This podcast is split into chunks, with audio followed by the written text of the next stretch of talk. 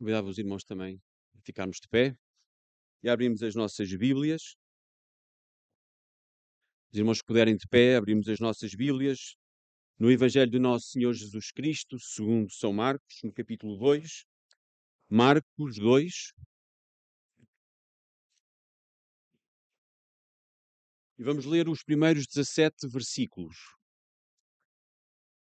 Evangelho segundo Marcos, capítulo 2.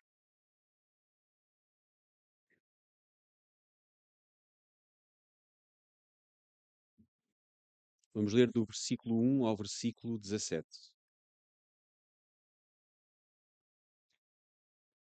E diz assim a palavra do Senhor. E alguns dias depois entrou outra vez em Cafarnaum e soube-se que estava em casa. E logo se ajuntaram tantos que nem ainda nos lugares junto à porta cabia, cabiam. E anunciava-lhes a palavra. E vieram ter com ele, conduzindo um paralítico trazido por quatro. E não podendo aproximar-se dele por causa da multidão, descobriram o telhado onde estava e, fazendo um buraco, baixaram o leito em que jazia o paralítico. E Jesus, vendo a fé deles, disse ao paralítico: Filho, perdoados estão os teus pecados. Estavam ali assentados alguns dos escribas que arrazoavam em seus corações, dizendo: Por que diz este assim blasfémias? Quem pode perdoar pecados senão Deus?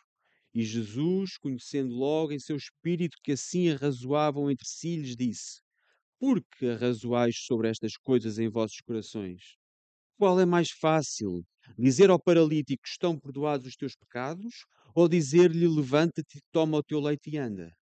Ora, para que saibais que o Filho do Homem tem na terra poder para perdoar pecados, disse ao paralítico: A ti te digo: Levanta-te, toma o teu leito e vai para a tua casa. E levantou-se e tomou logo o leito, saiu em presença de todos, e de sorte que todos se admiraram e glorificaram a Deus, dizendo: Nunca tal vimos. E tornou a sair para o mar, e toda a multidão ia ter com ele, e ele os ensinava. E passando, viu Levi, filho de Alfeu, sentado na alfândega, e disse-lhe: Segue-me. E levantou-se, e levantando-se, o seguiu. E acontecendo, e aconteceu que, estando sentado à mesa em casa deste, também estavam assentados à mesa com Jesus e seus discípulos muitos publicanos e pecadores, porque eram muitos e o tinham seguido. E os escribas e fariseus, vendo comer com publicanos e pecadores, disseram aos seus discípulos: Por que come e bebe ele com os publicanos e pecadores? E Jesus, tendo ouvido isto, disse-lhes: Os sãos não necessitam de médico, mas, os, mas sim os que estão doentes. Eu vim chamar os justos eu não vim chamar os justos, mas sim os pecadores. Lemos outra vez o versículo 17. E Jesus, tendo ouvido isto, disse-lhes: Os sãos não necessitam de médico, mas sim os que estão doentes. Eu não vim chamar os justos, mas sim os pecadores. Vamos orar. Pai nosso que estás nos céus, nesta hora que aqui nos reunimos com a tua palavra aberta, Pai. Que a tua palavra possa, na verdade, chegar aos nossos corações. Pai, que a palavra que agora vamos ouvir, sobre a qual vamos meditar, possa ser a palavra de crescimento, Pai. Que o Evangelho possa, na verdade, penetrar nos nossos corações no mais fundo do nosso ser. Que o Teu Espírito nos possa convencer do pecado, da justiça e do juízo. Que o arrependimento possa ser uma verdade na nossa vida e que nós só queiramos fazer a Tua vontade. Pai nosso, olhando para o exemplo de Jesus, que nós possamos ver o exemplo perfeito daquilo que tu queres para nós. Abençoa-nos, guarda-nos e livra-nos também do mal. Em nome de Jesus. Amém. Podeis sentar-vos.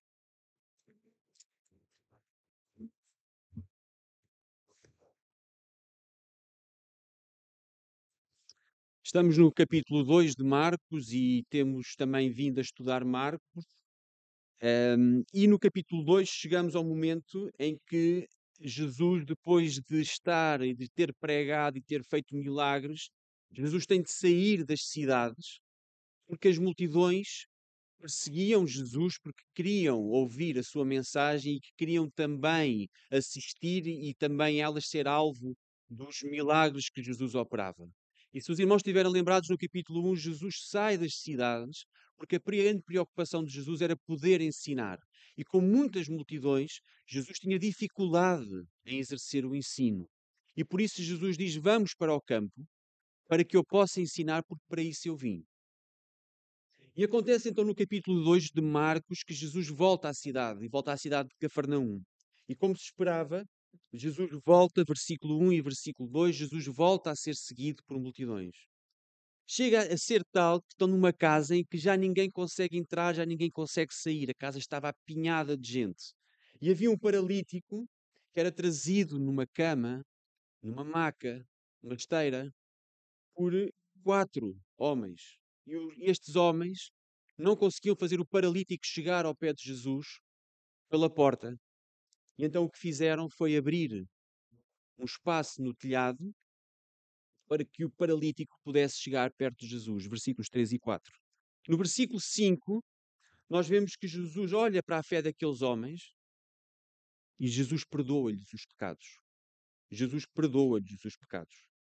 Vemos que perante isto, versículos 6 e 7, os fariseus murmuram contra Jesus, porque questionam quem pode perdoar pecados.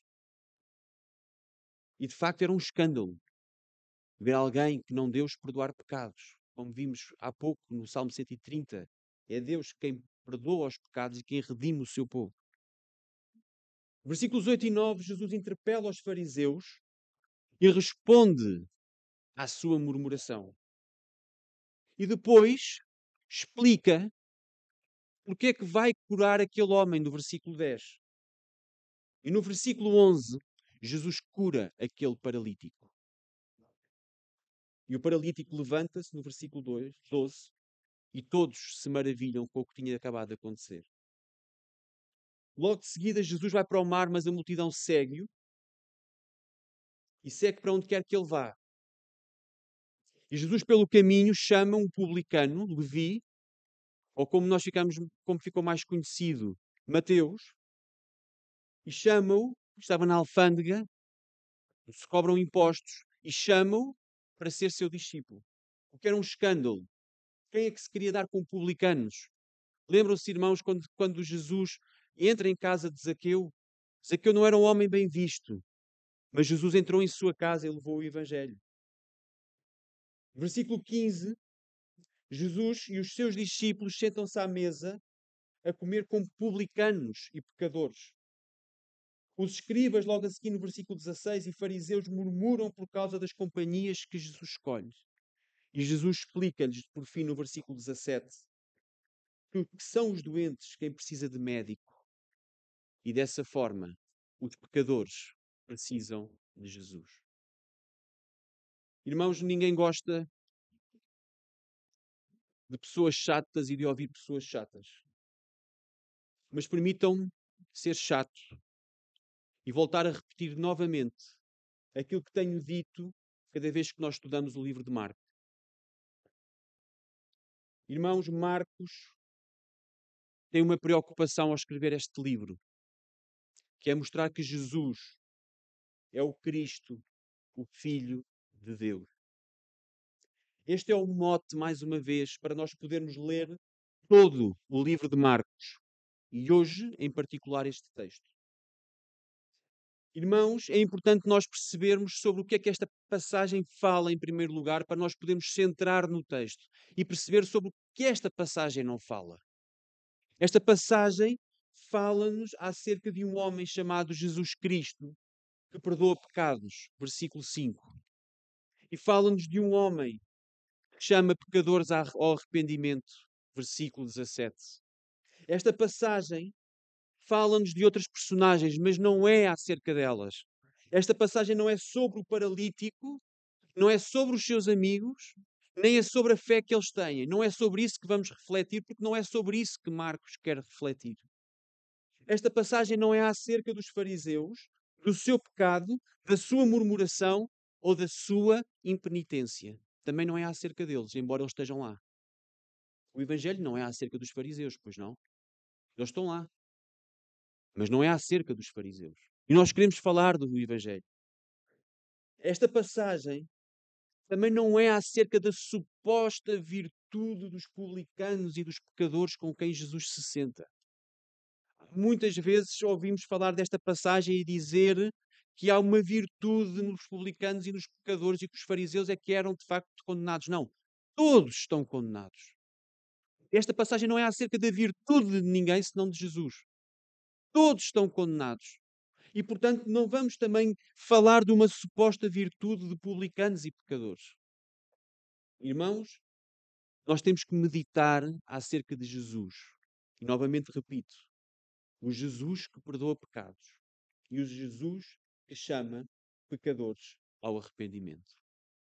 Nós já vimos no primeiro capítulo de Marcos, versículo 38, que Jesus veio para pregar, veio para ensinar. Nós vimos que Jesus veio para anunciar o Evangelho.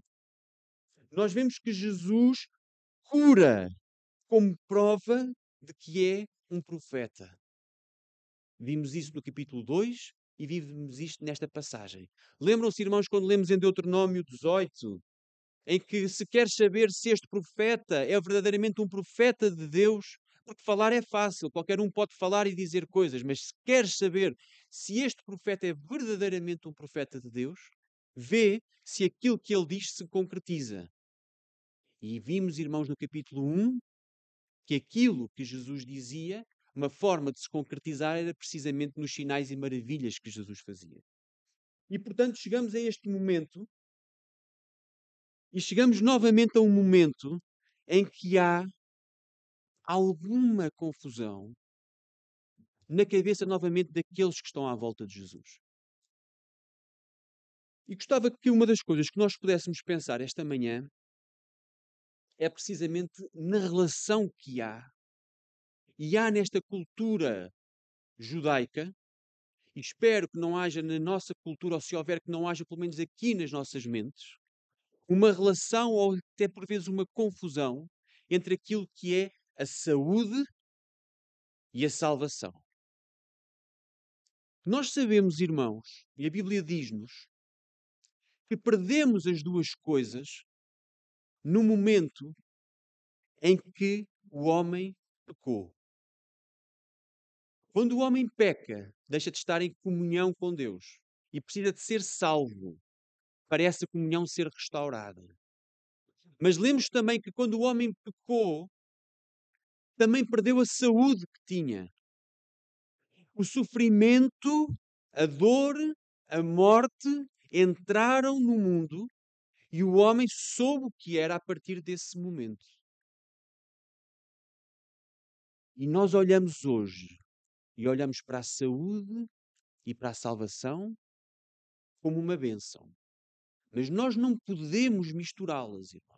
Nós não podemos misturar uma coisa e outra.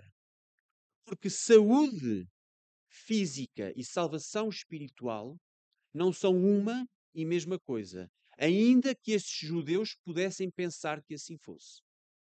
Mas nós vamos ver como Jesus distingue as coisas.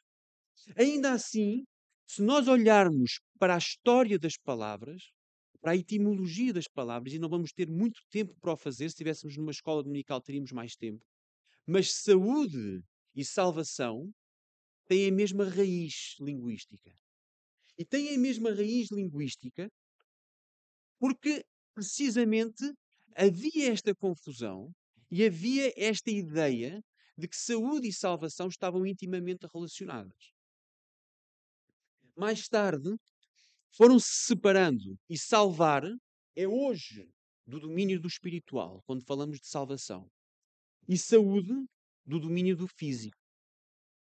Mas não quer dizer que, sejam que seja completamente assim ainda hoje. Se nós virmos alguém que esteja a afogar e alguém que foi salvo de ser afogado, nós usamos salvação não no domínio do espiritual, mas no domínio do físico. De acordo? Porquê? Porque ainda há esta confusão linguística entre uma coisa e outra.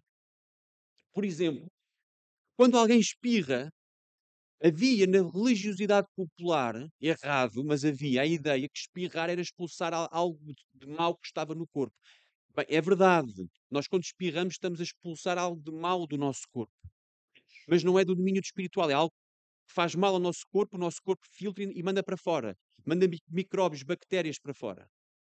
Ora, o que se pensava era que era o, é, o próprio, eh, um, era o, próprio demónio que era que saía do corpo da pessoa e dizia-se a essa pessoa saúde.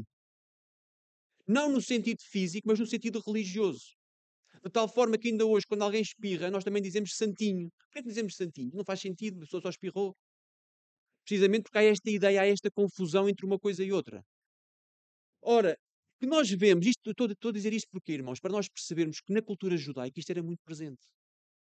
Alguém que nascia doente era visto como uma maldição de Deus. E alguém que tinha saúde era uma bênção de Deus. Se os irmãos se lembrarem, capítulo 9 de João, do cego que, que, que vem ter com Jesus, diz assim: E passando Jesus viu um homem cego de nascença, ele tinha nascido cego. E os seus discípulos lhe perguntaram, dizendo: Rabi, quem pecou? Este aos seus pais para que nasceste cego? Ou seja, alguém teria que ter pecado, ou ele teria que ter pecado, o que seria um pouco estranho, porque ele nasceu nas... é cego de nascença, portanto não, não pode ter sido ele a pecar. Mas o que é que os seus pais ou ele fizeram para que ele nascesse cego? E nós vemos logo de seguida, no versículo 3, o que é que Jesus diz? Nem ele pecou, nem os seus pais, mas foi assim para que se manifestem nele as obras de Deus. Porquê que aquele homem era cego? Era uma maldição? Era consequência do pecado? Não. Aquele homem tinha, aquele homem era cego para que se manifestasse a glória de Deus. Mas no versículo 34, os fariseus voltam à carga e não querem discutir com aquele cego que lhes dá o testemunho do que tinha acontecido e dizem-lhe: Tu nasceste do pecado. Mas aquele homem não tinha nascido do pecado. Versículos 35 e 38, Jesus volta a encontrar aquele homem. E qual é a grande preocupação de Jesus? Não é a saúde física dele, é a sua salvação. E por fim, no versículo 39, Jesus mostra-lhe qual é o propósito da sua vinda. E diz: Eu vim a este mundo para juízo, a fim dos que não veem, vejam, e os que veem, sejam cegos. Irmãos, nós vemos este homem, era cego de nascença, e apesar de ser cego de nascença, naquela cultura achava-se que ele era cego e que não tinha direitos, não só por ser cego, mas porque a doença era uma prova de que aquilo tinha sido originado do pecado. Ora, esta ideia, hoje, à luz da Bíblia, nós podemos dizer que é completamente errada. Irmãos, nós não, não, não somos doentes por causa do pecado. A doença entrou na humanidade por causa do pecado. Nós vemos logo nos primeiros capítulos de Gênesis. Mas não é a doença. Aquele paralítico não era paralítico por causa do seu pecado. Não, há uma, não era uma relação direta entre uma coisa e outra. Irmãos, por isso é importante nós fazermos uma distinção entre saúde e salvação. A saúde ou a doença não reflete necessariamente o que nós somos espiritualmente, nem é consequência do nosso pecado. É verdade que há doenças que nós podemos ter ao longo da vida que são consequência do nosso pecado. Se nós vivermos a vida a abusar nas bebidas alcoólicas, nós vamos ter provavelmente algum problema de saúde por causa disso. Se nós vivermos uma vida a fumar, é provável que tenhamos um problema de saúde por causa disso. Se nós vivemos de uma forma desregrada, nós podemos vir a ter problemas de saúde por causa disso. Mas não é disso que estamos a falar. Estamos a falar da doença em si mesma e da doença comum que nos assola, que a medicina não tem explicação e que os homens tradicionalmente apontam como sendo uma maldição de Deus. Irmãos, a nossa saúde e a nossa doença não devem condicionar o que nós somos em Cristo. Quantos homens de Deus viveram com problemas de saúde. Aquele paralítico era paralítico, não podia andar, não tinha mobilidade, era mal visto socialmente. Mas ainda assim, Jesus diz que ele e os seus amigos tiveram fé. Eu não quero, e, e, deixar bem claro este ponto, eu não quero parecer leviano a abordar o sofrimento e a doença. Eu não quero parecer leviano aligeirar este ponto e dizer que é fácil enfrentar o sofrimento e a dor. Porque não é. Eu não quero. Quando alguém tem um diagnóstico e esse diagnóstico confronta com a morte, com a possibilidade de morrer, ou esse diagnóstico coloca a possibilidade de ter uma dor crónica para o resto da vida, nós não podemos deixar de sentir compaixão e devemos ajudar-nos mutuamente nesse sentido, porque isso é sofrimento. Mas, irmãos, dor e sofrimento são algo sério em que nós não devemos desprezar nem devemos relativizar. Mas apesar disso, nós devemos olhar para Jesus. Ele também experimentou a dor como ninguém. Também experimentou o sofrimento. E, não podemos, e podemos não só olhar para Jesus, como olhar para aqueles que sofrem. Em 24 de maio de 1820, perto de Nova York, nasceu uma menina chamada Frances Jane Crosby. Às seis semanas de vida, esta menina, Fanny, contraiu uma inflamação na vista e um erro médico fez com que ficasse cega. Quem é cega ou conviveu com cegos sabe que o cego não consegue ver as coisas que nós vemos. Não consegue ser autónomo, não consegue ler nem escrever como nós conseguimos. Não consegue ter uma vida igual àqueles que veem. Mas apesar da doença e dos recursos limitados, ela aprendeu a ler e a escrever. Escreveu desde cedo histórias e poemas. Era uma crente fervorosa e começou a escrever hinos para que, com melodias, pudessem ser cantados nas igrejas. E um desses hinos é aquele precisamente com que nós abrimos hoje o nosso culto. Foi escrito, aquela letra foi escrita por ela, por Fanny Crosby. Casou em 1858 com Alexander Van Alstine. E no ano seguinte tiveram uma filha. E essa filha com poucos dias de vida, morreu. Apesar da dor e do sofrimento, Fanny continuou a louvar a Deus. Ela morreu com 95 anos, 95 anos, em que nunca uma única vez viu a luz como nós vimos. Deixou-nos mais de 8 mil hinos para serem cantados. Viveu a louvar um Deus não lhe deu a saúde plena, que lhe levou uma filha com dias de vida, mas que lhe deu a salvação. Irmãos, a nossa saúde pode levar-nos ao sofrimento e à dor. Mas o nosso Deus, o nosso Deus está acima de todas estas coisas. A nossa salvação depende unicamente de Cristo ele veio para curar as nossas enfermidades espirituais. O seu propósito é dar-nos vida, ser o nosso médico, trazer-nos a boa nova da cura e daí podermos viver. Irmãos, aquelas multidões seguiam Jesus e seguiam Jesus que queriam ver sinais e maravilhas. Havia muitos mestres naquela altura. Havia muita gente que falava nas ruas e ensinava nas ruas. Eram seguidos pelos seus discípulos.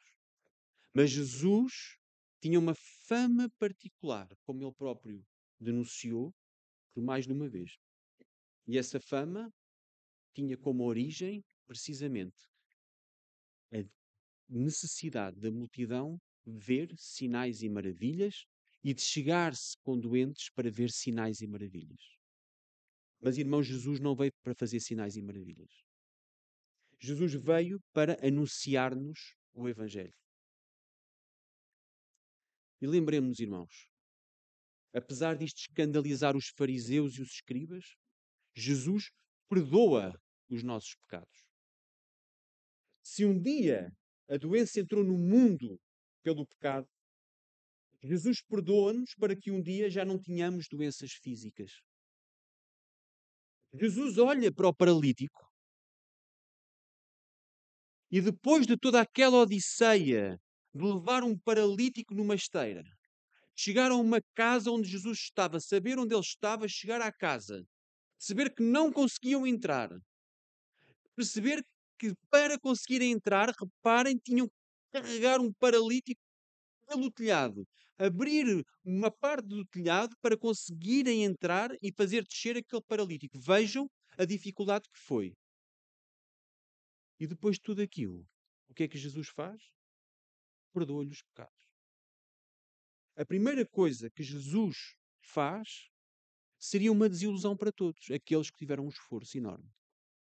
Porque levam um paralítico precisamente sabendo que Jesus faz sinais, que Jesus pode curar aquele paralítico. E quando Jesus olha para o paralítico e para o esforço daqueles homens, o que é que Jesus diz? Vocês têm fé, perdoados estão os pecados. Jesus não curou aquele paralítico.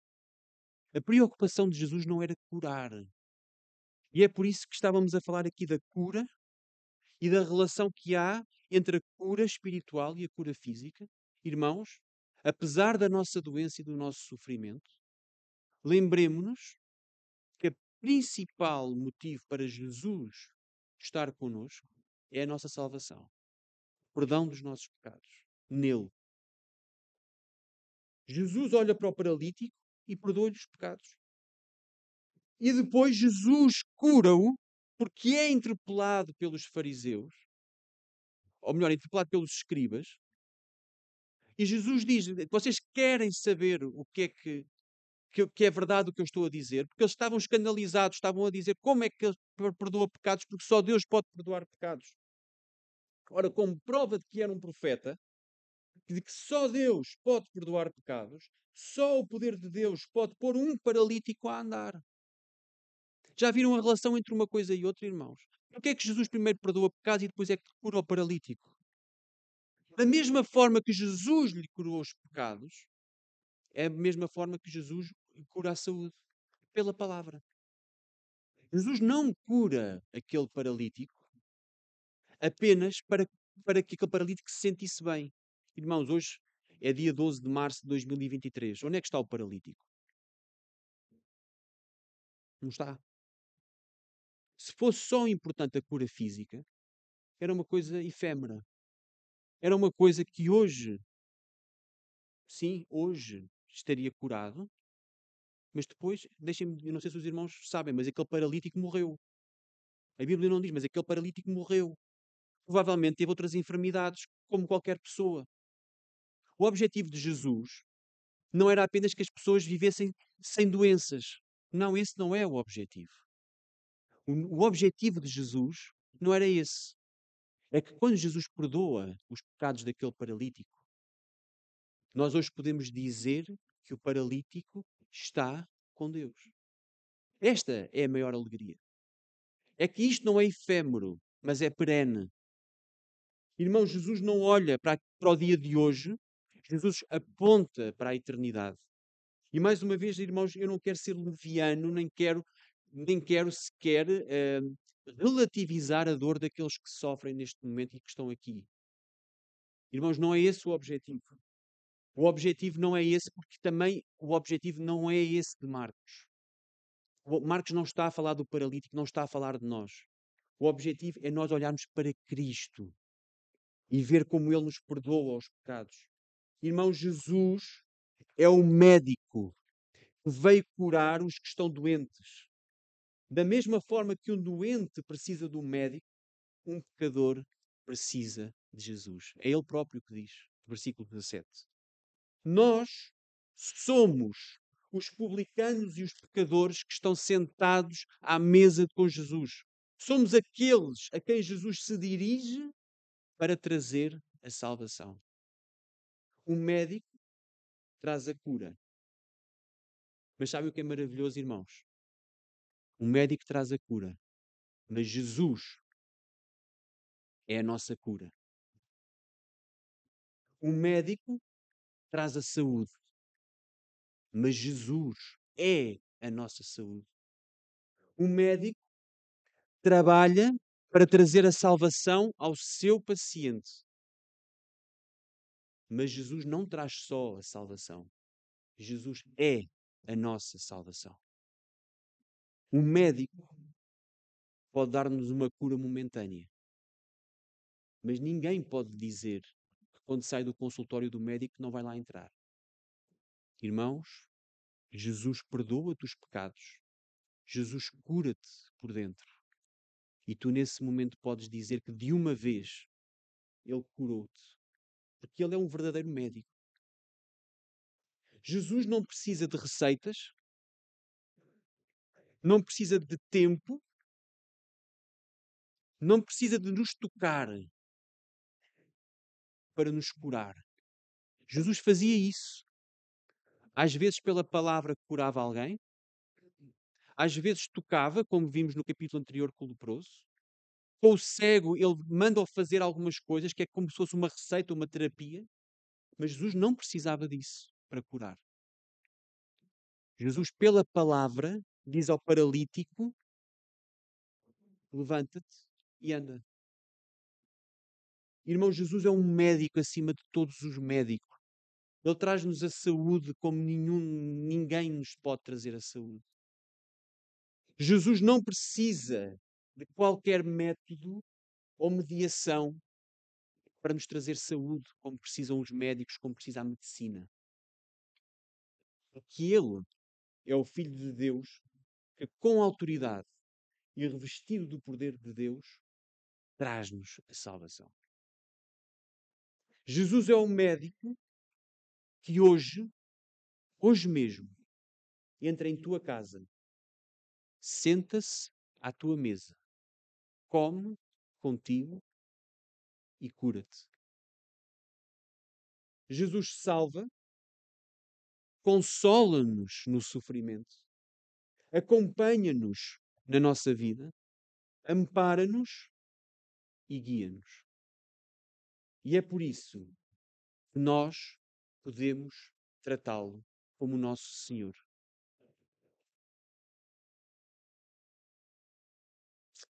Irmãos, Jesus é aquele que se senta à tua mesa. Perdoa-te os pecados de uma vez. Não interessa qual seja o teu pecado. Irmão, Jesus é aquele que hoje se senta à tua mesa, come contigo e no meio do sofrimento e da tua dor, Ele consola-te. Ele é um médico que veio tratar dos doentes. A dor e o sofrimento estão lá, mas com a dor e com o sofrimento, Jesus também está. Se nós sentimos dor neste momento, se sentimos sofrimento neste momento, nós devemos saber que a dor e o sofrimento estão aqui, mas que Jesus também está. E Jesus está acima da dor e desse sofrimento. A dor pode, por vezes, não nos permitir levantar, pode nos condicionar, a dor pode nos deixar abatidos. Tudo isso é legítimo. Alguém que sofre, chora. Alguém que sofre, fica triste. E isso, tudo isso é legítimo. Aqueles, nós, irmãos, aqueles que sofrem, choram. Vejam quantas vezes David chorou. Chorou porque era desobediente? Não. Chorou porque sofria. Mas David, no seu sofrimento e na sua dor, fazia o quê? Louvava o seu Deus. Porque naquele sofrimento e naquela dor, Deus estava lá. Irmão, na dor e na aflição, Jesus está contigo. Jesus não te abandona. É Ele que diz, não sou eu que digo. Esta não é apenas uma esperança que nós temos para aliviar as nossas mentes, para nos sentirmos bem. Nós podíamos ter aqui uma terapia espiritual que muitas vezes é receitada a quem sofre, a quem está doente, e diz: vais fazer ali uma terapia com aquela pessoa e ficas 5 minutos, 20 minutos, uma hora sem, em silêncio, quase sem respirar, e vais ficar melhor. E, e nós ficamos quase um vazio, que ficamos melhores. Jesus não é isto, irmão. Jesus não é algo que, que nós exercitamos para nos sentirmos melhor. Jesus não é uma terapia que os homens inventaram para fazer face à doença e ao sofrimento. Jesus é uma realidade e Jesus está presente. Jesus existe, o Filho de Deus existe antes da dor e do sofrimento. E Ele está conosco no meio da dor e do sofrimento. E por isso, Ele diz àquele paralítico: Os teus pecados estão perdoados. E é por isso, versículo 17, que Ele chama os pecadores ao arrependimento. Na dor e na aflição, Jesus está lá. E é por isso que nós, esta manhã, nós podemos dizer que em Jesus podemos ser chamados filhos de Deus. Jesus está conosco, Jesus está em nós, e em Jesus nós somos chamados filhos de Deus. E por isso, irmão, hoje que estás aqui esta manhã, se a dor e o sofrimento são uma presença na tua vida de alguma forma, lembra-te, Jesus está contigo. Ele tem compaixão de ti, não só porque Ele é o nosso Senhor, mas porque Ele sabe o que é a dor e o sofrimento. Se nos visitas aqui esta manhã e não sabes e não conheces este Jesus, deixa-me dizer-te, nesta hora, que Jesus salva. No meio da tua dor e no meio do teu sofrimento, Jesus perdoa-te os pecados. Mais uma vez repito, Jesus perdoa os pecados, seja qual for esse pecado, de uma só vez. E por isso, porque um dia nós também experimentamos esse perdão, porque nós podemos sentir Jesus nas nossas vidas, nós podemos dizer mais uma vez: somos filhos de Deus e que Jesus é o nosso médico e é aquele que diariamente cuida de nós.